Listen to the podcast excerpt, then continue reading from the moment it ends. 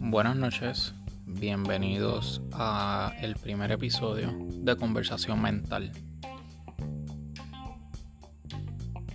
En la noche de hoy quiero hablar sobre algo que me ha estado corriendo por la mente durante los últimos días. Hoy es 3 de junio.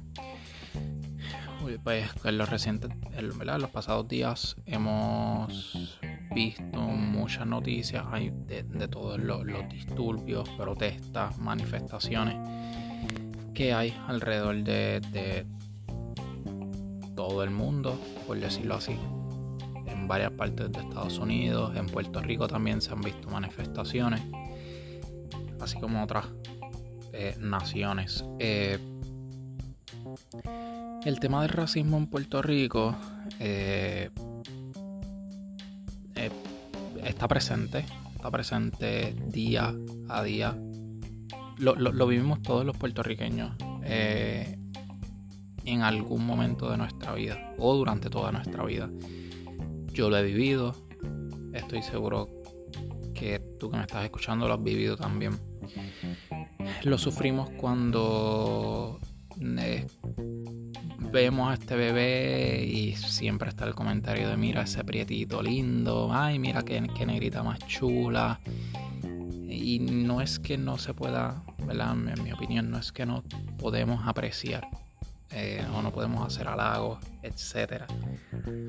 Sino que, que, muchas veces cuando, cuando hacemos o las personas racistas no, no voy a decir los blancos, porque los blancos no son los únicos racistas. Aquí en Puerto Rico el tema del racismo es súper complicado porque los mismos trigueños, los mismos negros son racistas con, ellos mismos.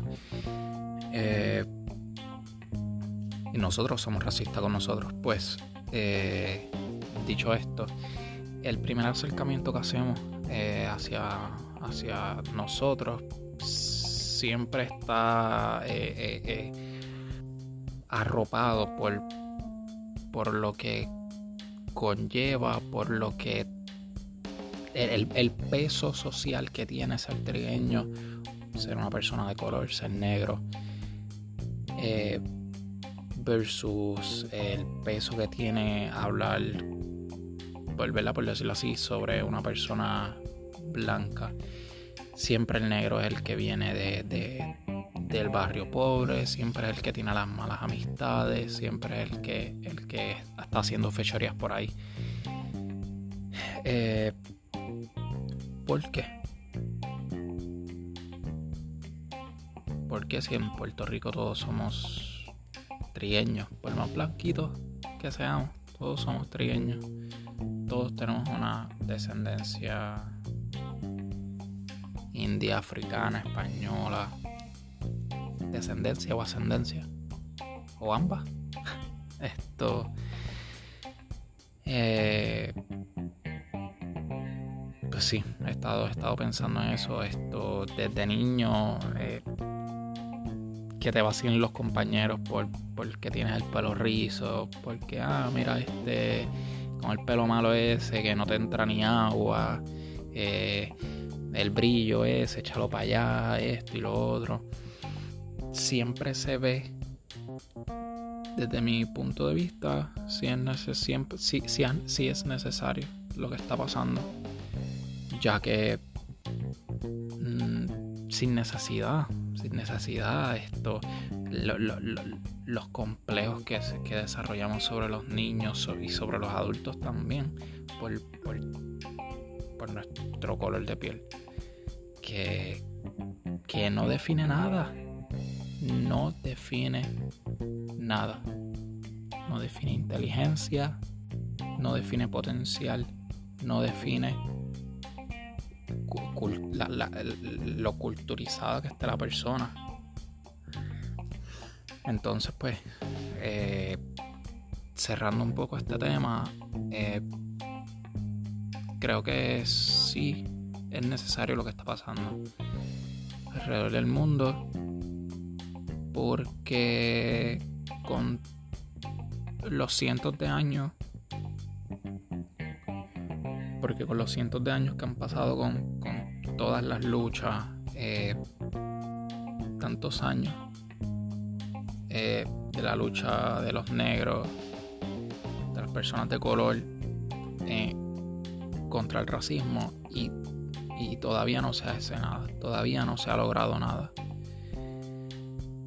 Y es bastante cansón tener que aguantar tantas cosas, tanto, tanta presión social, tanto negativismo hacia, hacia nosotros.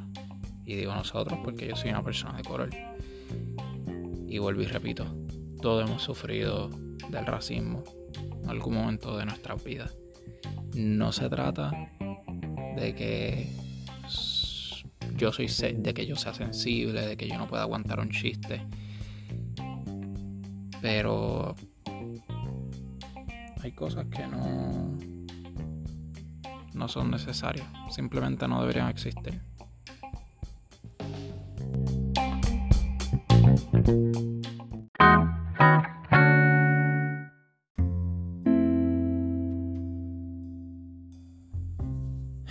Y bueno, esto cerrando este tema, quiero hablar un poco sobre lo que ha sucedido conmigo en estos días.